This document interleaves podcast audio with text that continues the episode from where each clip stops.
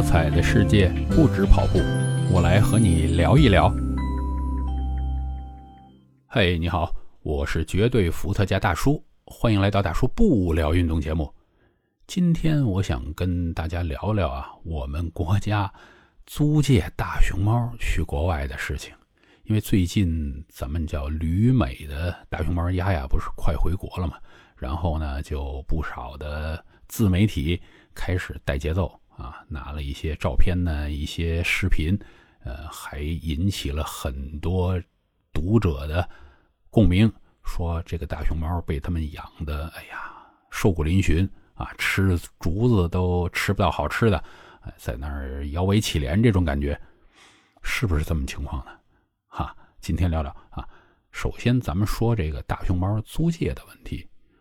中国最早的大熊猫外交呢是送啊，直接送给人家大熊猫。后来就很快的就改了策略方针啊，我们不送啊，只能租。到时候你必须要把它还回来，而且即便是它在你的国家要生了小熊猫，你要把它还给我啊。那这个对我们大熊猫这个资源保护是相当好。那是不是？对方通过什么方式可以申请得到我们大熊猫呢？大家先听听啊。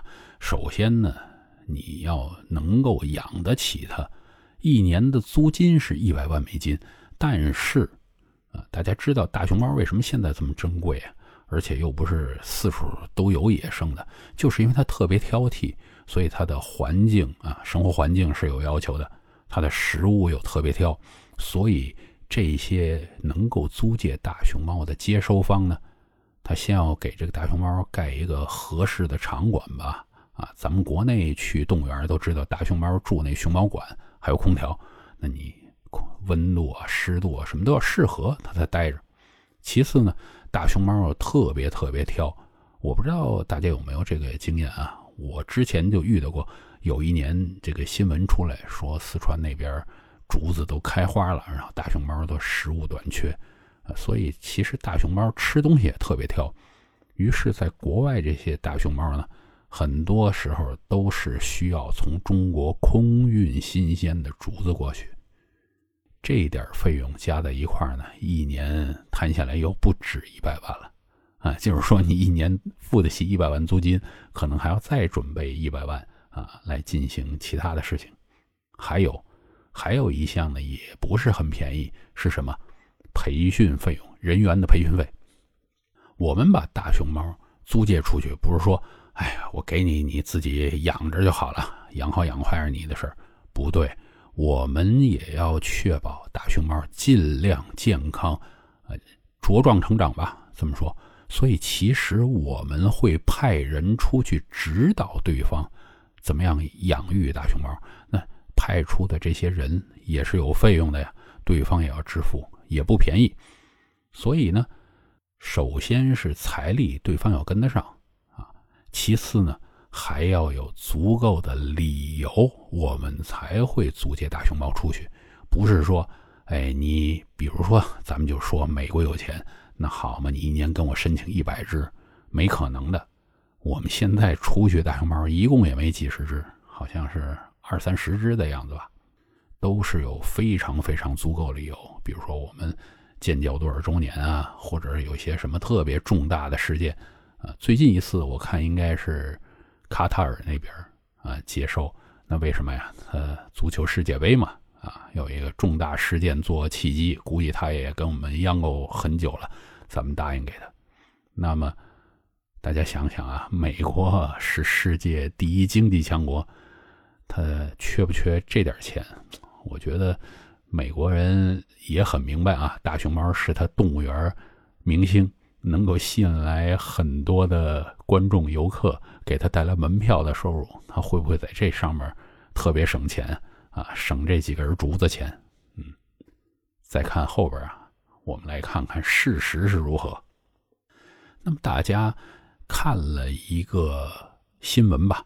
你是相信自媒体呢，还是相信权威机构呢？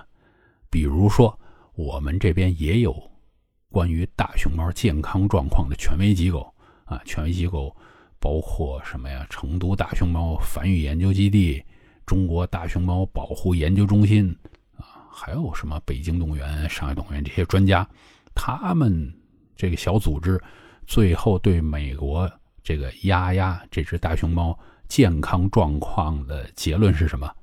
没有问题。那我不知道大家 觉得这个结论怎么样啊？专家说健康没问题，你是信专家的还是信自媒体的？嗯，如果大家愿意继续杠下去呢，我再跟大家讲几个事实啊。这只大熊猫叫丫丫，丫丫呢现在是二十三岁。对于大熊猫来说呢，二十岁就是老年，二十三岁也算长寿了。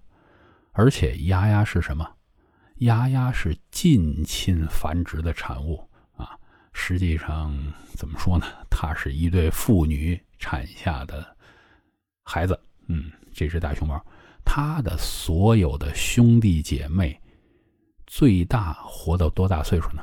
最大活到十岁，他活到了二十三岁。那么，如果我们单从这个。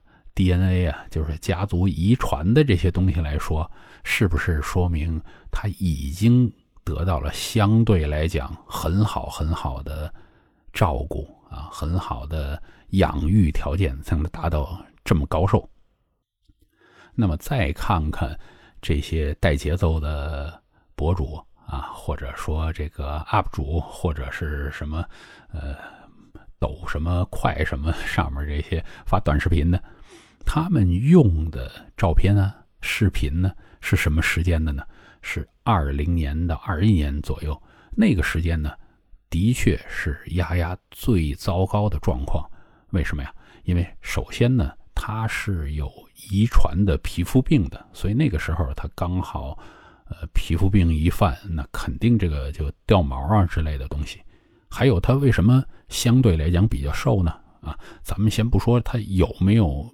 这个照片啊，上面反映出来那么瘦啊，因为很多人就讲那些照片用的调光啊或者角度啊，会把它显得更瘦啊。那个时候呢，它处于一个假孕阶段，假孕就是假怀孕，就是没有实际的怀孕，但是她可能自己的身体的一些反馈会造成了她有一些表现，表现是什么呢？其实就是食欲低、体重减少，所以那个时候。她的确是相对比较瘦，毛又掉了一些，加上呢食欲又比较差，所以可能网上还会出现一些不怎么吃东西啊什么这个状况。那个是他最糟糕的那一段。那最近呢，也有我们的同胞去到这个动物园的现场，再去拍了丫丫的照片给大家看，也不只是照片啊，还有这个视频。哎。就看着明显就健康了许多啊，这个比两年前、三年前还健康啊，就等于是他恢复了一定的呃健康，呃，把当时的这个皮肤病也治的差不多了，然后这个假孕的呃症状也已经过去，那么是这个状况。还有呢，有一些时候他们是把这个。丫丫和其他国家租借大熊猫的照片放一块对比，这个时候呢，大家要听回刚刚说的啊，丫丫已经是二十多岁的老年熊猫，那其他国家那些熊猫呢，相对来讲年轻的多啊，有的才三岁啊，最大的可能也就十岁啊之类的。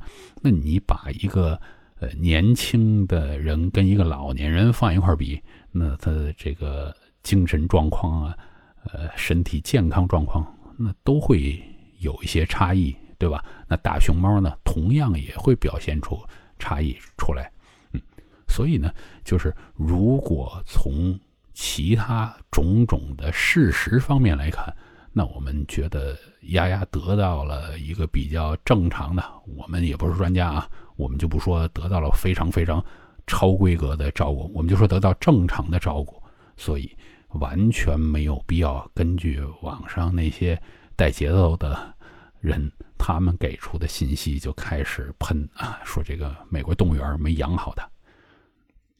那今天跟大家分享这个事实之后，也希望大家能够了解一些旅美大熊猫丫丫比较真实的现状啊。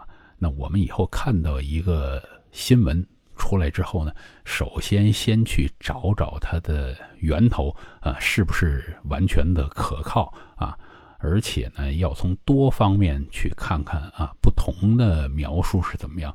最好最好还是去看一些权威机构给出的信息，或者呢是一些专业人士给我们的一些提示。毕竟呢，我们对动物，特别是大熊猫，并不是那么了解，它们具体的状况会是怎么样呢？还是让专家说话。那既然我们的专家都说它的健康没问题。那我们也祝呃丫丫回国一切顺利啊，能够在中国再继续的享受他的晚年。好，今天就聊到这里，希望我们继续的有空不聊运动。